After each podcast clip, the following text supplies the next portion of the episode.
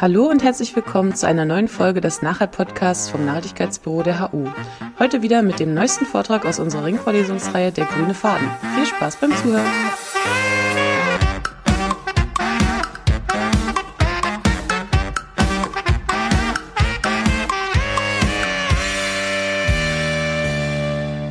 Was schulden wir künftigen Generationen? Das ist der Titel meines Vortrags und auch der Titel ähm, meines Buchs. Und da geht es im Wesentlichen um diese Frage. Unsere Handlungen beeinflussen die Lebensumstände späterer Generationen. Und da stellt sich die Frage, inwiefern wir verpflichtet sind, moralisch verpflichtet sind, ihre Interessen in unserem heutigen Handeln zu berücksichtigen. Oder um jetzt vielleicht nochmal die letzte Vorlesung aufzugreifen, inwiefern das eine Frage der Gerechtigkeit ist. Zunächst aber das äh, mache ich ganz knapp, weil Sie darüber das ganze Semester schon gesprochen haben und Ihnen diese Zusammenhänge allen klar sind. Ähm, aber doch ganz knapp noch, worum geht es überhaupt? Also inwiefern beeinflussen denn eigentlich unsere Handlungen die Lebensumstände späterer Generationen? Und ich greife jetzt hier einfach mal ein paar Beispiele für diesen Einfluss ähm, heraus, die Ihnen aber, wie gesagt, auch schon klar vor Augen stehen. Ähm, es geht zum Beispiel darum, dass wir die Biodiversität entscheidend reduzieren die Aussterberate hat sich verhundertfacht ähm, und das ist auf menschlichen Einfluss zurückzuführen. Der Klimawandel als vielleicht das zentrale Problem unseres Einflusses auf die natürliche Umwelt, ähm, aber daneben weitere, also zum Beispiel die Lagerung hochradioaktiver Abfälle. Äh, die, der deutsche Gesetzgeber sieht vor, dass wir radioaktive Abfälle so lagern sollen, dass ähm, die Sicherheit dieser Lagerung für eine Million Jahre gewährleistet ist.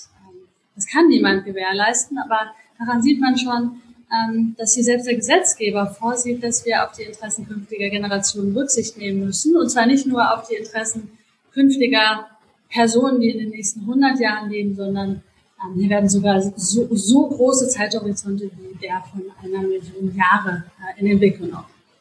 Daneben gibt es natürlich viele weitere Beispiele für ähm, ein problematisches Umwelthandeln, zum Beispiel Quecksilber, dass wir in hohen Mengen ähm, in die Umwelt emittieren, Plastikmüll in den Meeren, der dort eben auch so lange verbleibt, dass man sagen muss, dass das ein, äh, ein Einfluss auf auch ferner äh, stehende Generationen ist. Insgesamt der Verbrauch von Trinkwasserreserven, also ähm, das Grundwasser, was ansonsten eben künftigen Generationen zur Verfügung stehen würde, und der Abbau von äh, Bodenschätzen, ähm, der dann halt eben zukünftigen Generationen in umso geringerer Menge äh, nur noch zur Verfügung steht.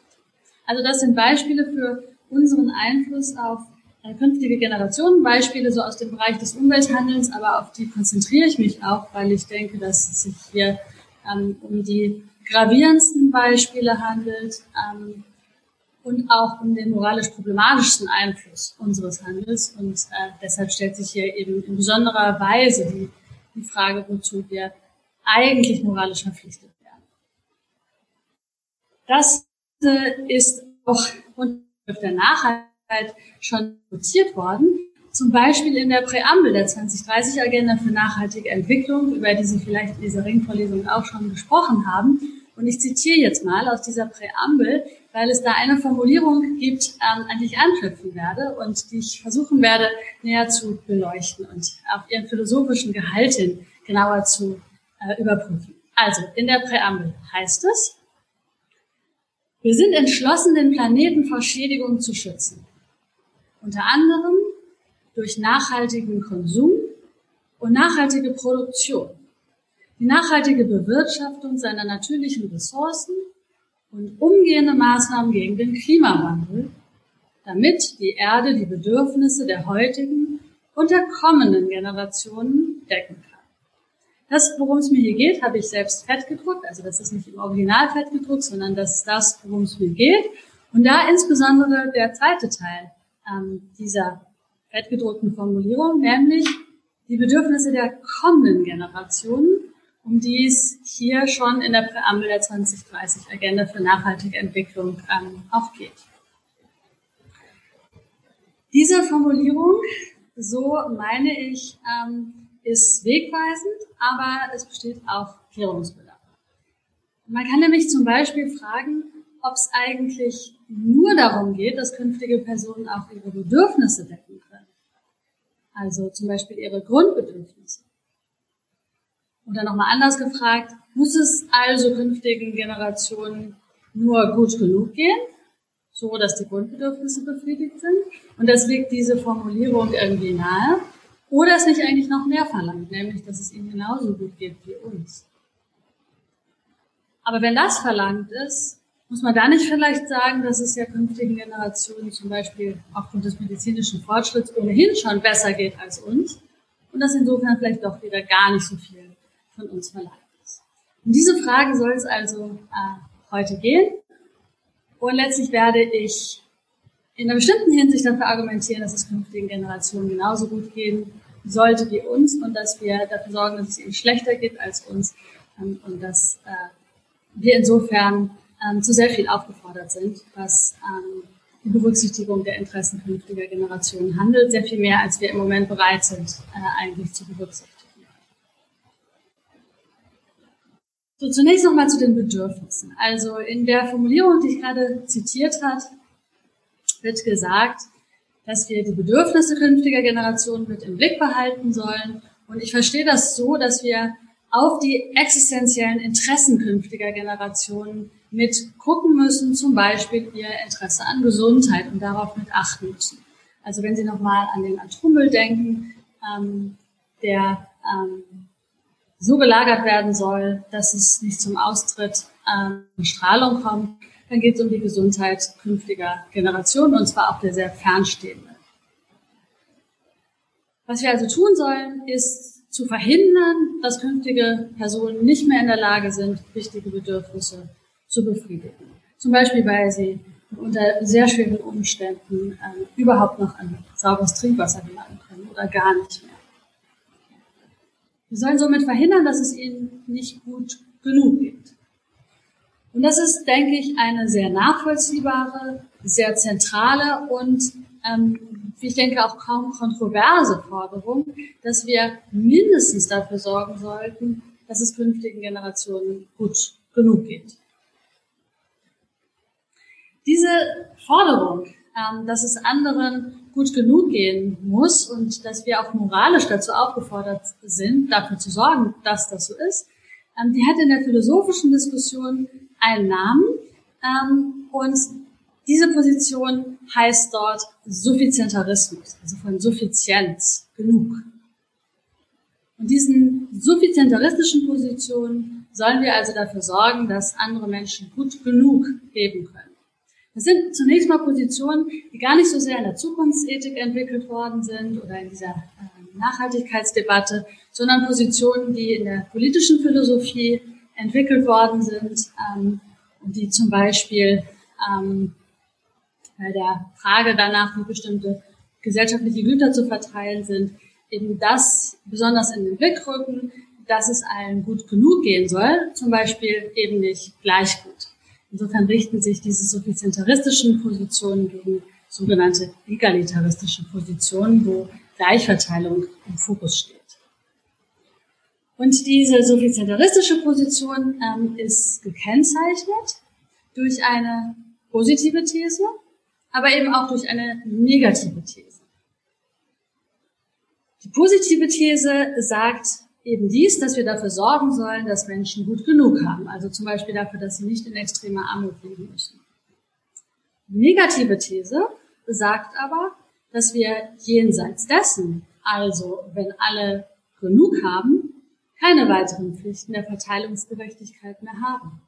Insbesondere, dass wir nicht dafür sorgen müssen, dass alle gleich viel haben oder dass es allen gleich gut geht. Also der Suffizientarismus richtet sich insofern gegen den Egalitarismus.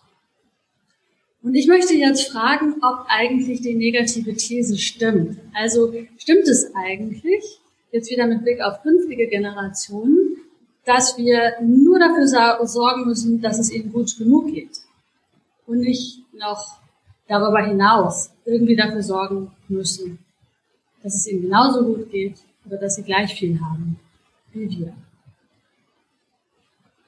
Und dazu möchte ich ein Beispiel betrachten. Also anhand dieses Beispiels quasi testen, überprüfen, überlegen, ob diese negative These eigentlich ähm, zutrifft. Und dieses Beispiel ähm, bezieht sich auf den Verlust an Artenvielfalt.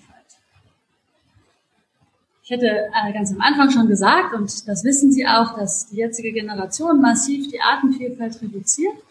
Und das wiederum, könnte man sagen, reduziert auch das Wohlergehen künftiger Generationen. Und zwar zum Beispiel, weil dadurch Möglichkeiten des Naturerlebens verloren gehen.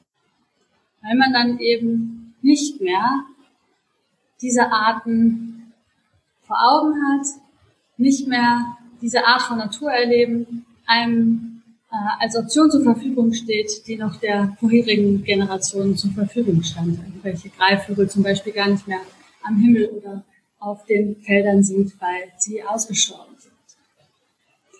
Der Verlust an Artenvielfalt hat äh, noch, noch viele andere Facetten, aber ich möchte mich jetzt hier einfach mal äh, darauf konzentrieren, ähm, dass der Verlust an Artenvielfalt das Wohlergehen ähm, künftiger Generationen reduziert.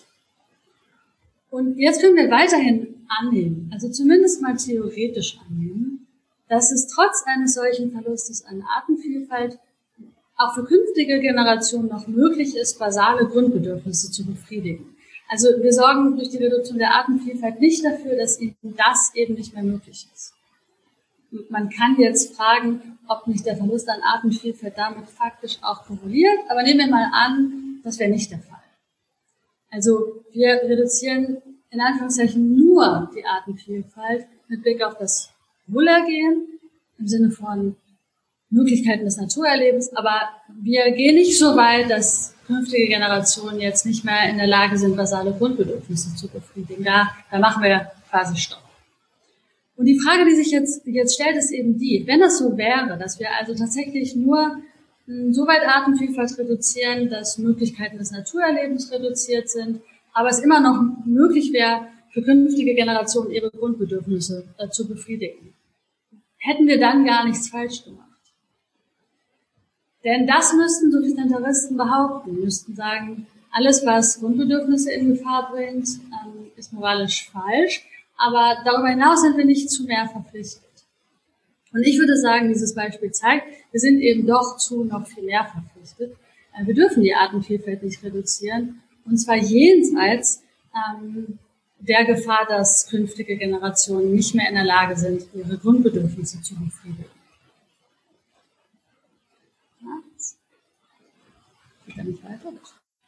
Also, die Frage, die dieses Beispiel äh, meines Erachtens aufwirft, ist die, ob es eben unter diesen besonderen Umständen moralisch vertretbar wäre, dass wir die Artenvielfalt irreversibel reduzieren. Und meine Antwort darauf lautet nein. Ich denke nicht, dass das vertretbar wäre. Und daraus ergibt sich dann ein Einwand gegen die negative These des Suffizientarismus. Insofern reicht es also nicht, künftigen Generationen so viele Ressourcen übrig zu lassen, dass sie gut genug haben, also über der Suffizienzschwelle leben können, sondern, und jetzt äh, kommt mein konstruktiver Vorschlag, ich denke, wir müssen ihnen ihren gerechten Anteil hinterlassen. Damit bewegen wir uns jetzt also Richtung Egalitarismus, weil ich eben diese negative These des Suffizientarismus zurückgewiesen habe. So, meine Position, äh, die ich auch eben in meinem Buch unter anderem verteidigt habe, lautet so. Ähm, ich denke, dass wir den Planeten nicht in einem schlechteren Zustand hinterlassen dürfen, als wir ihn selbst übernommen haben.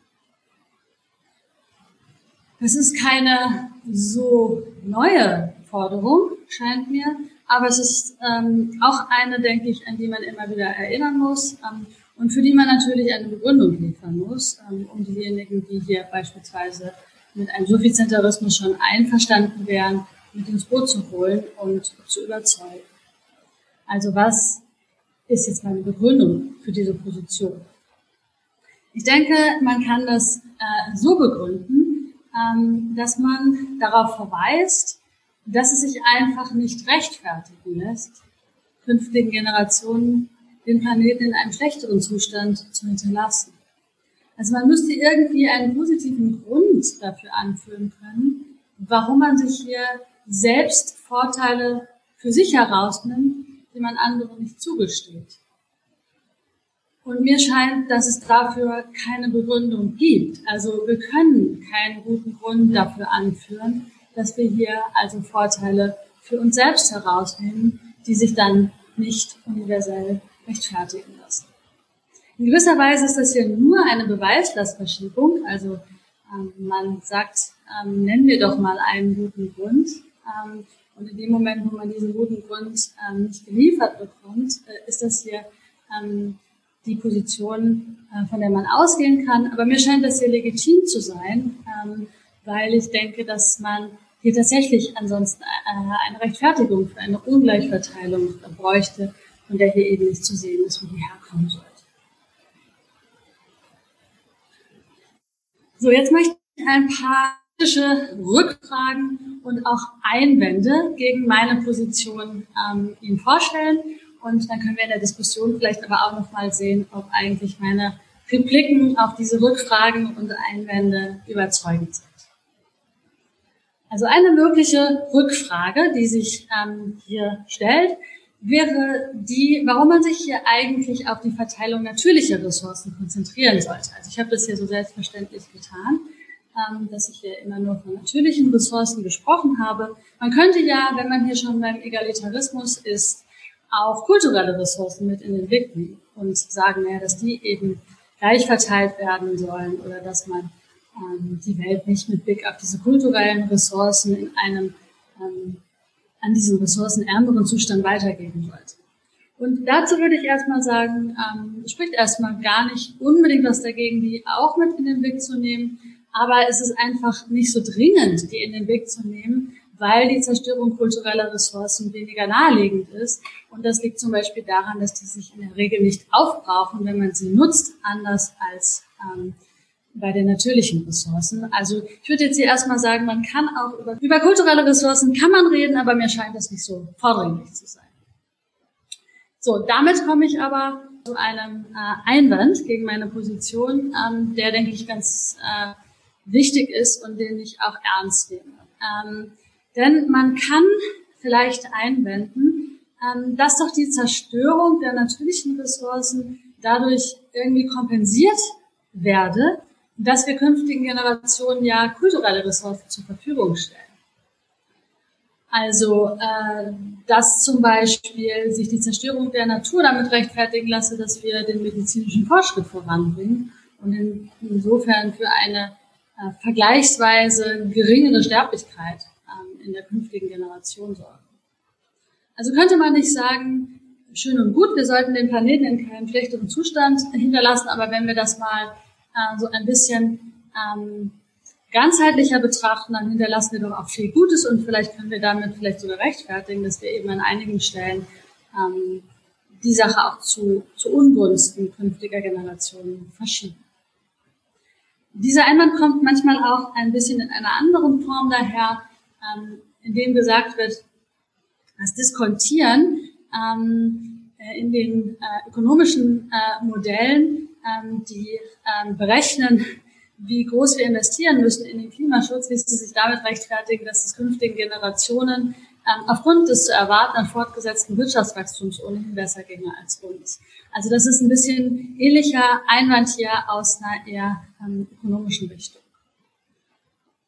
Und dieser Einwand ist nicht so selten und insofern denke ich, muss man den auch ernst nehmen. So was ähm, kann man da sagen? Bevor ich meine Replik darauf Ihnen vorstelle, möchte ich den einmal noch mal ein bisschen zuspitzen. Also man könnte behaupten, dass es zukünftigen Generationen doch durch unser Handeln, also zum Beispiel durch die Abholzung des Regenwaldes, aber eben auch gleichzeitig den medizinischen Fortschritt, insgesamt besser geht, als es ihnen ohne unser Handeln, also ohne die Zerstörung des Regenwaldes, aber auch ohne eine bessere medizinische Versorgung ergangen wäre. So, was ist jetzt davon zu halten? Wie kann man diesem Einwand ähm, begegnen? Ich würde denken, es gibt zwei mögliche Repliken. Die erste Replik läuft so, dass man bestreiten kann, dass das stimmt, dass es künftigen Generationen tatsächlich insgesamt besser geht als uns. Und die zweite Replik läuft so, dass man sagt, ähm, selbst unter der Annahme, dass es künftigen Generationen insgesamt besser geht, ist es aber nicht moralisch erlaubt, sie in einem ganz bestimmten Bereich, also zum Beispiel im Bereich Biodiversität, schlechter zu stellen. Und diese beiden Repliken möchte ich jetzt also der Reihe nach durchgehen. Also zunächst zur ersten Replik.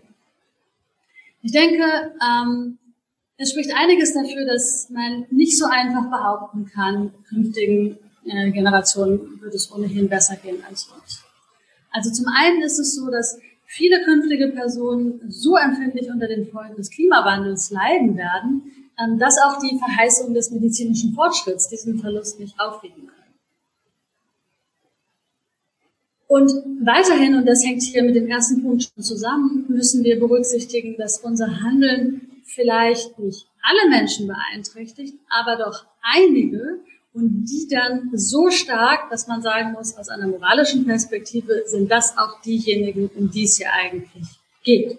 Also ähm, diese vermeintlichen Vorteile, die wir ähm, in die Welt bringen, sind nicht gleichmäßig verteilt ähm, und die Nachteile sind dann das, worauf sich der Fokus richten soll. Und schließlich, und das betrifft jetzt nochmal diese ökonomischen Überlegungen, ähm, muss man, denke ich, sagen, dass selbst bei denjenigen Personen, die ökonomisch besser dastehen als wir, also wieder fortgesetztes Wachstum vorausgesetzt, überhaupt nicht klar ist, dass die dadurch auch ein besseres Leben haben als wir. Jedenfalls nicht, wenn der Ausgangspunkt ähm, zum Beispiel ähm, unser eigener ökonomischer Status ist. Warum nicht? Ähm, ich denke, weil man hier einige äh, kritische Rückfragen stellen kann, die einen Hinweis darauf geben, dass ähm, das vermutete Wachstum nicht unbedingt zu einem besseren Leben beiträgt. Jedenfalls mal nicht in den Industrieländern. Und diese Rückfragen stelle ich jetzt einfach als rhetorische Fragen ähm, und ähm, hoffe einfach darauf, dass Sie sozusagen den Einwand, der dahinter steht, hinter diesen rhetorischen Fragen, ähm, ähm, so so plausibel finden, dass ich da jetzt nicht jeweils noch eine größere Begründung nachschieben muss. Also erste Frage, trägt es wirklich zu einem besseren Leben bei, wenn künftige Personen mehr konsumieren können, ihr Trinkwasser aber dafür mit Quecksilber belastet ist? Trägt es wirklich zu einem besseren Leben bei, wenn künftige Personen mehr konsumieren können, die Temperaturen jedoch schwer erträglich geworden sind? Und schließlich, ist es wirklich kein Verlust an Lebensqualität, wenn der Wunsch nach einem echten Naturerleben als echter Natur zunehmend verloren geht? Und man sich den Vergnügungsmarkt dann vielleicht leisten kann, aber gar keinen Sinn mehr davon hat, was eigentlich ähm, die Alternative gewesen wäre. Also ich würde diese Frage jeweils mit Nein beantworten und insofern sagen, es ist auch keineswegs klar, ähm, dass hier ein ausgeprägter Zusammenhang zwischen Wachstum und gutem Leben besteht. Jetzt zur zweiten ähm, Variante des äh, meiner Replik auf diesen äh, eben genannten Einwand. Also nehmen wir mal an, dass es jetzt tatsächlich so ist, dass wir künftigen Generationen insgesamt doch irgendwie etwas Gutes tun. Zum Beispiel dadurch, dass wir den medizinischen Fortschritt voranbringen und der medizinische Fortschritt so wichtig ähm, ist mit Blick auf das Wohlergehen künftiger Generationen, ähm, dass wir ihnen damit irgendwie insgesamt etwas Gutes tun. Selbst wenn das also so wäre, dann würde ich sagen, und das ist jetzt die zweite Variante meiner Replik, dann liegt eben trotzdem noch keine moralische Kompensation für die Umweltzerstörung vor. Also nehmen wir mal an, ich würde meine Freundin ähm, belügen und sie beschwert sich darüber, dass ich sie angelogen habe. Und ich würde dann sagen, ja, gut, gut, ich habe dich zwar angelogen, aber das wird doch dadurch kompensiert, ähm, dass ich dir das letzte Mal was zum Geburtstag geschenkt habe. Oder unsere Freundschaft, das ist doch insgesamt für dich so eine gute Sache, dass das hier diese Lüge rechtfertigt. Und in diesen äh, Hinsichten würden wir normalerweise eben nicht sagen, dass eine moralische Verfehlung, also hier die Lüge, ähm, dadurch kompensiert wird, dass wir an anderer Stelle ähm, irgendwie Gutes tun. Und mir scheint, dass das auch in diesem Kontext ähm, so ist, dass eben ähm, das eine das andere nicht rechtfertigt. Das Einzige, was man hier vielleicht sagen könnte zu seiner Verteidigung, ist, dass diese guten Dinge eben nicht zu haben sind ohne die schlechten Dinge, ohne die Zumutung. Also kein medizinischer Fortschritt ohne massive Umweltzerstörung und ich wollte wohl lieber medizinischen Fortschritt, oder? So könnte man argumentieren, aber ähm, ich denke, das wäre der Sache nach ähm, nicht angebracht, weil es ja möglich wäre, den Verbrauch natürlicher Ressourcen und die damit verbundene Erzeugung zivilisatorischer Errungenschaften, wie etwa den medizinischen Fortschritt, viel stärker voneinander zu entkoppeln. Also es stimmt eben nicht, dass das eine nicht ohne das andere zu haben ist. Und wir sollten dann, moralisch gesehen, eben auch äh, den Verbrauch natürlicher Ressourcen ähm, erheblich einschränken bzw. die Zerstörung ähm, des Planeten beenden. Jetzt gibt es allerdings einen weiteren Einwand, ähm, der in der philosophischen Diskussion zu solchen ähm, egalitaristischen Positionen, wie ich sie vertrete, eben vorgebracht worden ist und der diese ziemlich ähm, in Schwierigkeiten bringt. Und der Einwand lautet so. Also ich habe ja vorgeschlagen, ähm, dass alle Generationen ähm, die den Planeten in einem gleich guten Zustand weitergeben sollen. Und das heißt dann ja, dass alle die gleiche Menge nicht regenerativer Ressourcen nutzen können sollten. Das wiederum läuft aber darauf hinaus, dass niemand mehr irgendeinen Teil dieser Ressourcen nutzen kann. Und das ist eher irgendwie absurd. Also eine Gleichverteilung ähm, von einem Gut, was von dem in beliebig langen Zeitspannen alle gleich viel haben sollen ähm, und was aber nur in begrenzter Menge zur Verfügung steht, müsste irgendwie darauf hinauslaufen, dass niemand etwas bekommt. Und das scheint irgendwie absurd zu sein. So, warum kann man trotzdem hier eine solche egalitaristische Position vertreten? Ich denke, hier sind mehrere Repliken auf diesen Einwand wieder möglich. Also einmal kann man fragen, von welchen nicht regenerativen Ressourcen in diesem Einwand eigentlich die Rede ist. Äh, man könnte zum Beispiel sagen, hier ist von den fossilen Brennstoffen die Rede. Und es wäre dann irgendwie absurd, wenn die niemand mehr nutzen darf. Aber da kann man schon mal sagen, es ist nicht absurd, dass die niemand mehr nutzen darf. Äh, Kohle zum Beispiel sollte ohnehin ja niemand mehr nutzen. Äh, die sollte ja gerade im Boden bleiben. Und der Grund ist hier, dass ähm, die globale Erwärmung uns weiter fortschreitet. Also insofern kann man da schon mal sagen, ähm, es ist vielleicht gar nicht so absurd, dass niemand die nutzen darf. Ähm, die, diesen Punkt kann man allerdings vielleicht nicht so gut machen mit anderen ähm, Dingen, wie zum Beispiel den seltenen Erden, also bestimmte Ressourcen, die eben nicht genutzt werden, indem man sie ver verbrennt, sondern nur verbaut. Ähm, und da würde man auch wieder sagen müssen, die darf dann halt niemand mehr nutzen, damit es irgendwie gerecht zugeht. Und dazu würde ich sagen, das ist schon auch ein ernstzunehmender Einwand. Was man hier tun könnte, wäre irgendwie zu sagen, wir müssen das eben doch nicht bis in alle Ewigkeit garantieren, dass alle gleich viel von diesen Ressourcen haben, ähm, sondern man kann irgendwie darauf spekulieren, dass sehr weit in der Zukunft lebende Generationen vielleicht bestimmte Ressourcen dann nicht mehr brauchen. Also vielleicht zum Beispiel die seltenen Erden, weil die ihre Handys anders bauen oder überhaupt gar keine Handys mehr haben.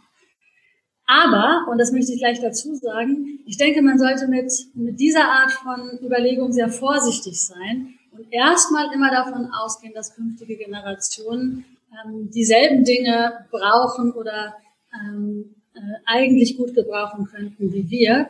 Ähm, und insofern denke ich, ähm, dieser zweite Punkt ähm, soll auf keinen Fall ähm, den, wie ich finde, berechtigten Kurs des 100% Recyclings und Credit to Credit unterwandern. Also ich würde sagen, eigentlich müsste man sagen, ähm, dass äh, wenn, in dem Moment, wo keine Anhaltspunkte dafür bestehen, dass zukünftige Generationen irgendetwas ähm, nicht mehr brauchen, was wir aber brauchen, ähm, sondern genauso brauchen wie wir, dann muss man dem halt, ähm, muss man die, diese Rohstoffe einfach einem vollständigen Recycling zuführen. Eine Sache kann allerdings hier vielleicht noch ein bisschen die Sache entschärfen. Äh, wenn man weiß, dass ähm, mit bestimmten Alternativen ähm, zu, zu den Rohstoffen, die wir nutzen, dieselbe Funktion erfüllt werden kann, also zum Beispiel die Funktion Energiegewinnung und die Alternative wäre hier zum Beispiel Windenergie, dann kann man sagen, rechtfertigt die Bereitstellung von Alternativen vielleicht den Verbrauch der Ressourcen. Allerdings muss man hier wieder sagen, dass dadurch der Verbrauch von Kohle auch nicht gerechtfertigt wird, ähm, weil der halt eben heute schon ähm, den Klimawandel weiter voranbringt und das sich insgesamt nicht mehr rechtfertigen lässt. Gut, eine letzte Frage noch zu, zu dieser Position. Ähm, wenn man hier sagt, ähm, im Grunde ist hier so eine Substitution möglich, ähm, dass man Windenergie zur Verfügung stellt, beispielsweise als andere Form der Energiegewinnung, dann kann man sich ja fragen, in welchem Ausmaß wir denn die natürlichen Ressourcen insgesamt substituieren dürfen. Also wir können zum Beispiel fragen, ob es in Ordnung wäre, einen Vergnügungspark zu bauen, statt eine artenreiche Landschaft zu erhalten. Und da würde ich sagen, muss man extrem vorsichtig sein in äh, Sachen Kompensation. Und zwar besonders dann, wenn sie irreversibel ist. Also wenn wir für künftige Generationen ähm, entscheiden, dass sie große Schiffe kriegen, aber dafür keine sauberen Flüsse mehr haben, ähm, oder dass sie eben einen Vergnügungspark bekommen, aber dafür die artenreiche Landschaft draufgegangen ist. Ähm, und eine Begründung dafür, warum das gerade, wenn es irreversibel ist, so problematisch ist, ethisch so problematisch ist, ähm, lautet so, dass künftige Generationen eben selbst entscheiden können sollten, was ihnen wichtiger ist. Und die Irreversibilität macht eben diese Art von Entscheidungsfreiheit zunichte. So, was sollen wir denn jetzt tun? Ähm, fragen Sie sich wahrscheinlich schon die ganze Ringvorlesung und frage ich mich auch über den Vortrag hinaus. Trotzdem hier einfach mal so ein bisschen Systematisierung. Also zwei grundsätzliche Optionen. Das eine wäre unser individuelles Handeln verändern und das andere wäre die Strukturen und institutionellen Rahmenbedingungen ändern, innerhalb derer sich das individuelle Handeln abspielt. Und was ich jetzt tun möchte, ist, möchte, möchte zeigen, dass es sehr starke Verbindungen gibt zwischen A und B. Vielleicht ein bisschen stärker als manchmal so behauptet, wenn Leute sagen, es kommt doch nur auf B an und wir sollen mal weggehen von diesem A, von diesem ineffizienten A. Ich denke nämlich, hm, die Verbindung zum Beispiel darin besteht, dass Individuen, die grundsätzlich bereit sind, ihre eigenen Konsumentscheidungen ethisch zu, zu überdenken also hier auch individuell moralisch ansprechbar sind, ähm, dass die auch offener sind für Vorschläge der politischen Steuerung, die dann wiederum in solche Konsumentscheidungen eingreifen. Also wer zum Beispiel sich daran gewöhnt hat, seinen eigenen Fleischkonsum kritisch zu hinterfragen, ähm, der ist dann auch offen für beispielsweise Vorschläge für den Veggie Day, ähm, weil der dazu führt, dass andere das auch überdenken oder weil sie dafür dazu führt, dass man damit nicht alleine ist, dass das eigene Handeln nicht länger so ineffektiv ist und so weiter. Also ich denke, da gibt es eine klare Brücke von A zu B. Außerdem gibt es diese Brücke, weil das individuelle Handeln ja gerade darin bestehen kann, sich politisch zu engagieren. Also man kann sich individuell dafür einsetzen, dass bestimmte gesellschaftliche Rahmenbedingungen geändert werden. Was jetzt aber noch offen ist und auch, ähm, denke ich, philosophisch wirklich schwer zu beantworten ist, ist jetzt dies. Warum sollen wir denn eigentlich unsere individuellen Emissionen reduzieren? Oder warum sollen wir unsere individuellen Ernährungsgewohnheiten umstellen? Warum sollen wir individuell weniger kompensieren? Also warum A, wenn A überhaupt gar keinen sichtbaren Effekt hat? Also wenn unser individuelles Handeln zum Beispiel gar nichts am Klimawandel ändert. Warum sollten wir das trotzdem dann ähm, berücksichtigen? Und da möchte ich Ihnen ganz kurz eine Antwort ähm, präsentieren eines Philosophen, John Bloom, in einem, äh, ich finde, ähm, sehr schönen Buch Climate Matters. Und Bloom sagt jetzt auf diese Frage folgendes. Er sagt, wir sollen ähm, zum Beispiel weniger, weniger fliegen oder wenn wir fliegen, das, das kompensieren, ähm, weil unsere Treibhausgasemissionen unrecht sind, weil sie anderen Menschen schaden. Und jemandem zu Schaden fällt normalerweise damit zusammen, ihm ein Unrecht anzutun. Und ähm, insofern ist es Unrecht, dass wir zumindest unter bestimmten Bedingungen, aber die legen hier vor. Welche Bedingungen sind was? Sind das nun der entstehende Schaden? Ist das Ergebnis von etwas, das wir tun? Also wir waren es. Wir sind es, die diesen Schaden zufügen. Außerdem muss man sagen, dass der Schaden gravierend ist. Und dass der Schaden auch kein Unfall ist. Also wir wissen ja, dass wir diesen Schaden zufügen. All das sorgt dafür, dass unsere individuellen Emissionen ungerecht sind. Es erfolgt auch keine Kompensation für den Schaden, fügt er hinzu. Das würde es vielleicht ein bisschen besser machen. Und noch schlimmer, wir profitieren sogar selbst für den, von den für andere schädlichen Emissionen. Und die ganze Sache ist auch nicht reziprok. Und darüber hinaus könnten wir es auch noch leicht unterlassen zu schreiben. Also wir haben es hier mit einem schweren moralischen Vergehen zu tun. So Bloom. Stimmt das? Eine Sache ist hier problematisch, nämlich Blooms folgende These. Bloom meint, dass der entstehende Schaden etwas ist, das wir, äh, das Ergebnis von etwas ist, das wir tun. Also wir sind die diesen Schaden zufügen. Und das ist wichtig, damit man hier von dieser moralisch problematischen Schädigung sprechen kann.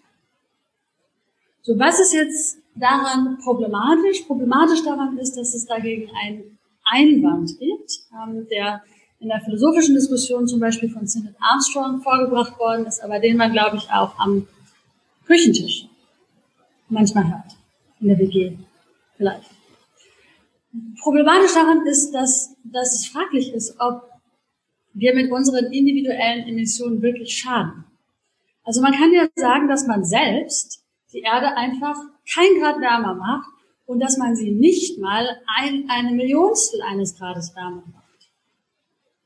Erstens. Und zweitens, dass weniger als ein, eine Millionstel Grad Erwärmung halt auch niemandem schadet.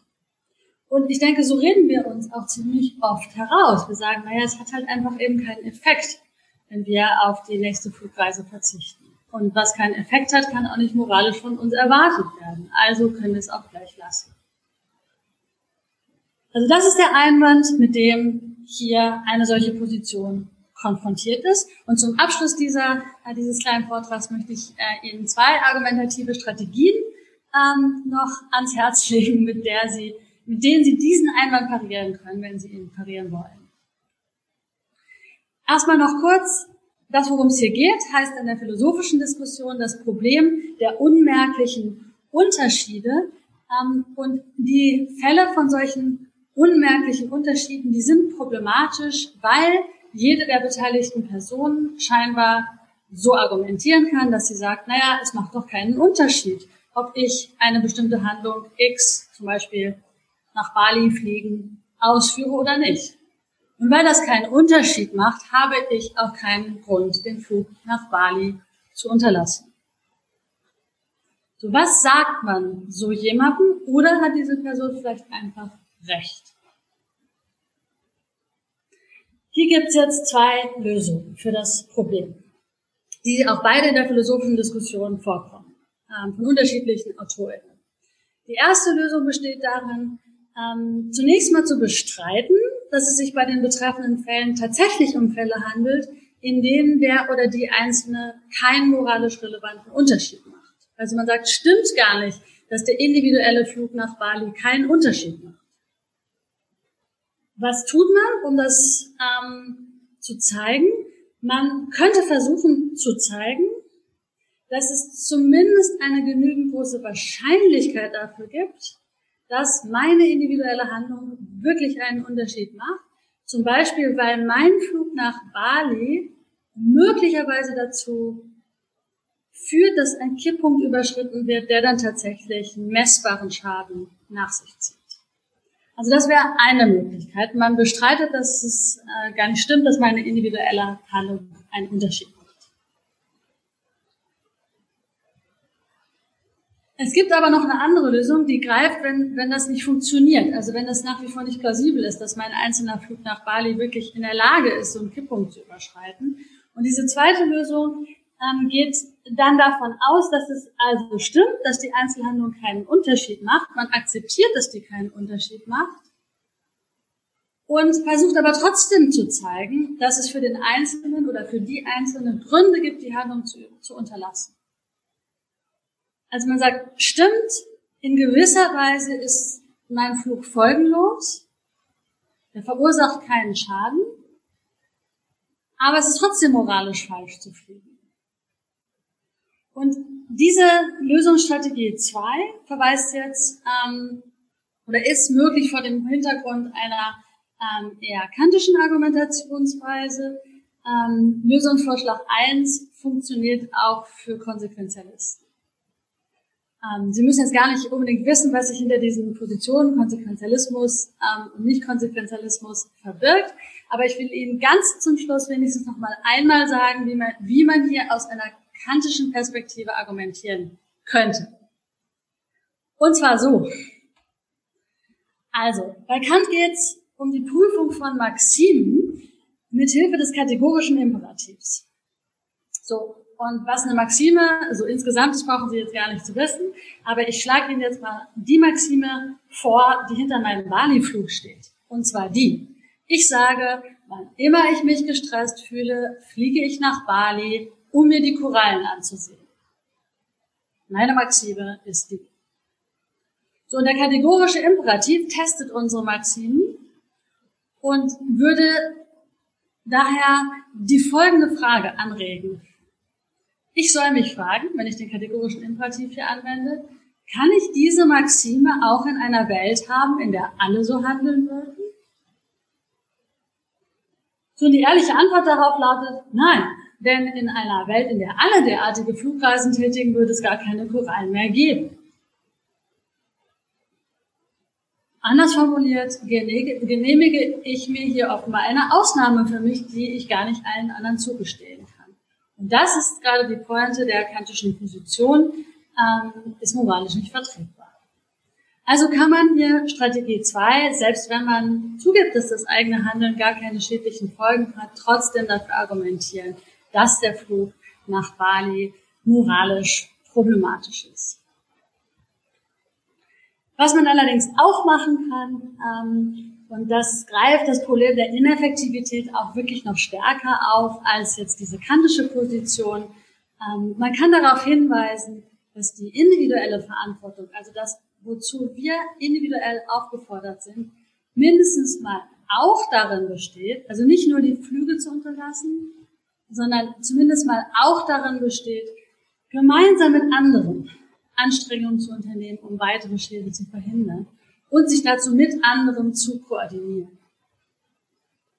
Okay, ein Beispiel dafür ist, eine solche Ringvorlesung zu organisieren und dafür möchte ich den OrganisatorInnen herzlich danken und überhaupt Ihnen allen erstmal für die Aufmerksamkeit danken. Ähm, und jetzt bin ich gespannt auf Ihre Fragen und Einwände.